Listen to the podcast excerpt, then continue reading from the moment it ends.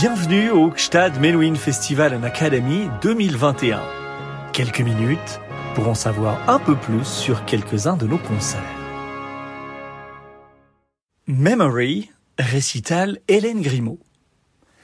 Cela fait presque 20 ans qu'elle offre régulièrement sa musique l'été au Sonnenland. Après le répertoire concertant l'avant-veille, Hélène Grimaud nous donne rendez-vous en tête-à-tête -à, l'église de Sannen dans un programme autour de la mémoire construit en 2018 à l'occasion de son avant-dernier album Deutsche Grammophon, un voyage extrêmement subtil entre réflexion et émotion pure, au fil duquel les notes de Debussy et de Satie s'entrelacent avec celles de Chopin, qui les ont en partie engendrées dans ce rapport essentiel qu'est l'héritage, la mémoire, sans lequel la musique n'existerait tout simplement pas. Valentin Sylvestrov, Bagatelle 1 et 2. Il est ceux qui tracent droit sous l'impulsion de leur inspiration, et ceux qui cherchent euh, et cherchent et cherchent encore l'expression juste de leur voix. Né à Kiev en 1937, le compositeur ukrainien Valentin Sylvestrov est de ces derniers. Dans un environnement soviétique où les jeunes prodiges sont élevés comme des sportifs, il est le contraire de la précocité. Autodidacte dans l'âme, il prend ses premières leçons d'instrument à l'âge de 15 ans. Après trois années partagées entre des études d'ingénierie et l'école de musique du soir, il s'inscrit au conservatoire Tchaïkovski de Kiev. Il a 21 ans et il a compris que la musique était sa voix. Profondément. Seulement voilà, cette voix en question n'emprunte pas, loin s'en faut, les autoroutes tracées par le réalisme soviétique. À milieu des règles esthétiques édictées par Andrei Jdanov, le bras armé de la censure stalinienne, le jeune Sylvestrov se sent irrésistiblement attiré vers les vastes terrains de jeu de l'avant-garde occidentale, et il ne cède à aucun moment à l'intimidation, ni même à la menace. Courageux, il s'instruit avec quelques collègues hors des sentiers académiques, appliquant notamment à ses premières pages les préceptes dodécaphoniques théorisés par Hans Jelinek. Il en paye le prix fort en 1963. Suite à l'audition de sa première symphonie qu'il présente comme travail de fin d'études, il se voit refuser le diplôme, prélude à toute une série de vexations, parmi lesquelles son exclusion à la fin de la décennie de l'Union des compositeurs du RSS. Il marchera donc seul, persuadé que sa mission sur Terre est de composer au plus proche de sa conscience. Si son pays le rejette, l'Occident avant-gardiste se prend de passion pour l'audacieux combat du franc-tireur, Sylvestrov se voit remettre le prix Koussevitzky en 1967 pour sa troisième symphonie, qui fait sensation l'année suivante à Darmstadt, mec du dodécaphonisme. Dans le sillage des Stravinsky, Bartok et autres Stockhausen, qui se sont tous vus remettre ce prix prestigieux, il fait désormais partie de ceux qui comptent au sein de ce XXe siècle turbulent. Il aurait pu poursuivre dans cette voie, mais au fond de lui, sa conscience indépendante l'appelle ailleurs mettant en pratique l'un des principes de base de l'avant-garde, qui consiste à se libérer de toute contrainte, à commencer par celle de l'avant-garde, il se risque dès 1969 à un puissant changement de cap. Avec un peu de recul, on ose le terme de néo-romantisme, que d'aucuns traduisent par nouvelle simplicité, minimalisme ou encore musique méditative. Les bagatelles pour piano présentées ici ont été écrites entre 2005 et 2006. Comme l'explique avec humour le compositeur, ces pages qui jaillissent dans son esprit comme une réponse à des intonations, des appels, des motifs instantanés comme l'éclair, dépassent dans son esprit le statut de petite fantaisie insignifiante, définition même de la bagatelle, pour devenir, je cite Sylvestrov, de sublimes futilités qui ne contiennent rien sinon de la musique. Claude Debussy Arabesque numéro 1, la plus que lente, clair de lune, rêverie. L'œuvre de Debussy constitue le début d'une ère nouvelle dans l'histoire de la musique, même si le compositeur réfute le qualificatif d'avant-gardiste. On me qualifie de révolutionnaire, mais je n'ai rien inventé, dit-il. J'ai tout au plus présenté des choses anciennes d'une nouvelle manière. Mes enchaînements musicaux, dont on parle si diversement, ne sont pas des inventions. Je les ai tous déjà entendus, pas dans les églises, en moi-même. Debussy innove dans les domaines du rythme, de l'harmonie et de la forme, mais aussi, ou plutôt même surtout dans celui du timbre, qui, après n'avoir été chez les romantiques qu'un paramètre de coloration, devient chez lui souverain et détermine pour une large part les procédés formels. Le clair de lune de Paul Verlaine, extrait de son recueil des fêtes galantes, constitue un univers tout en finesse, inspiré de la commedia dell'arte, qui ne peut que séduire le jeune Claude Debussy lorsqu'il s'y plonge vers 1890. Dans le sillage de cette lecture, le musicien français confie au piano ses premières lignes d'un style vraiment personnel, annonçant notamment le prélude à l'après-midi d'un faune et nuages. L'œuvre, baptisée Suite bergamasque, en référence à Verlaine justement et à ce mariage original entre Bergame et ses masques, compte quatre mouvements. Le clair de lune occupe la troisième place du cycle, après le prélude et le menuet et avant le passe-pied.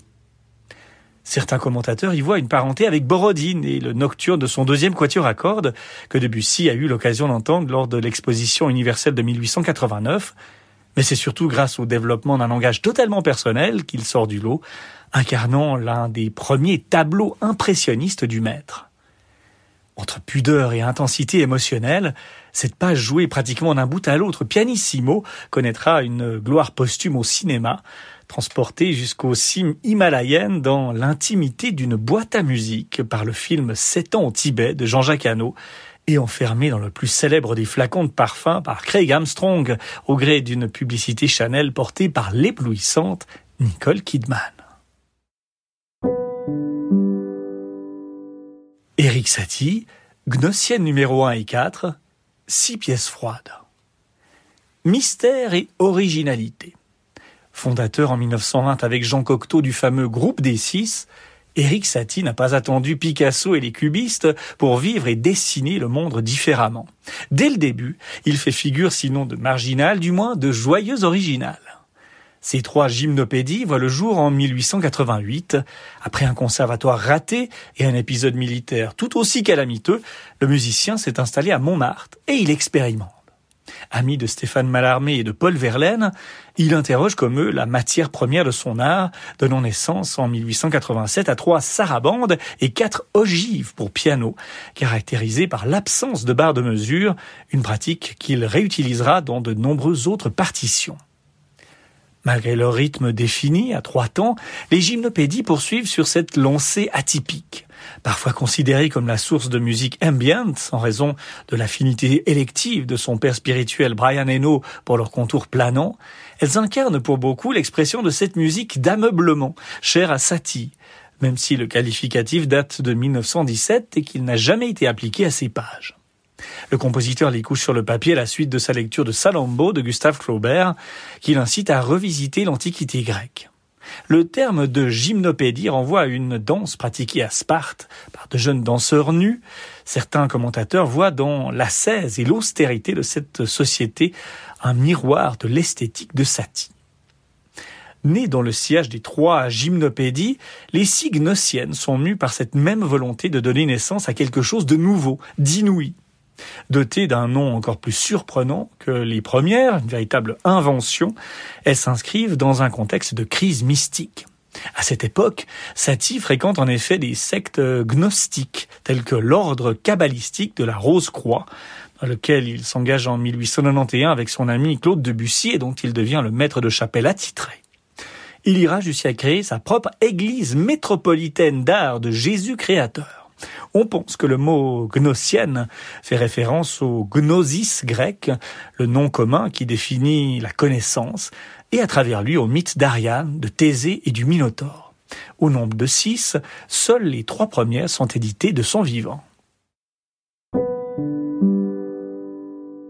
Robert Schumann, Chrysleriana. Chrysleriana constitue l'un des sommets du romantisme musical émanation caractéristique de ces lectures enflammées de jeunesse, en l'occurrence celle de Kater Moore, le chat Moore, d'Ernst Theodor Amadeus Hoffmann, traversé par la silhouette inquiétante du Kapellmeister fou Johannes Kreisler, qui donnera son nom à l'œuvre, ce cycle de huit fantaisies voit le jour courant en 1838. Malgré l'amour éclatant qui emplit alors l'esprit du jeune musicien, éperdument épris de la brillante Clara Wieck, de 9 ans sa cadette, et la naissance à la même époque de pages lumineuses comme les Kinderszenen, il est traversé d'un bout à l'autre par le voile de l'étrange et du tourment, alternant les moments de révolte exaltée et les épisodes dépressifs durant lesquels tout semble s'arrêter. Des moments si subtilement imbriqués qu'il apparaît impossible d'en envisager une interprétation fragmentaire. J'ai terminé encore une série de nouvelles pièces, écrit Robert à Clara le 3 août 1838. Je les appelle Chrysleriana. Toi et ta pensée les dominent complètement, et je veux te les dédier, à toi et à personne d'autre, et tu souriras si joliment quand tu t'y retrouveras. La musique me semble maintenant si merveilleusement réalisée, si simple et venant droit du cœur.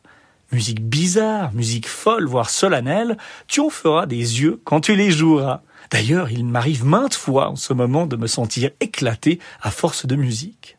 Joue quelquefois mes Chrysleriana. Dans certaines parties, il y a un amour vraiment sauvage, et ta vie et la mienne, et beaucoup de tes regards. Fermez les guillemets. La dédicace en reviendra néanmoins à son ami monsieur Frédéric Chopin, et avec Harry Albrecht, nous convenons qu'elle nous paraît aussi appropriée que celle de la fantaisie opus 17 à Liszt deux ans plus tôt, à liste l'œuvre la plus monumentale, la plus puissante, la plus généreuse et la plus hardie du point de vue pianistique, à Chopin, la plus tourmentée, la plus subtile, la plus fantasque et la plus intimement subjective. Mardi 10 août 2021, 18h et 20h30, église de Sanan, Hélène Grimaud, piano.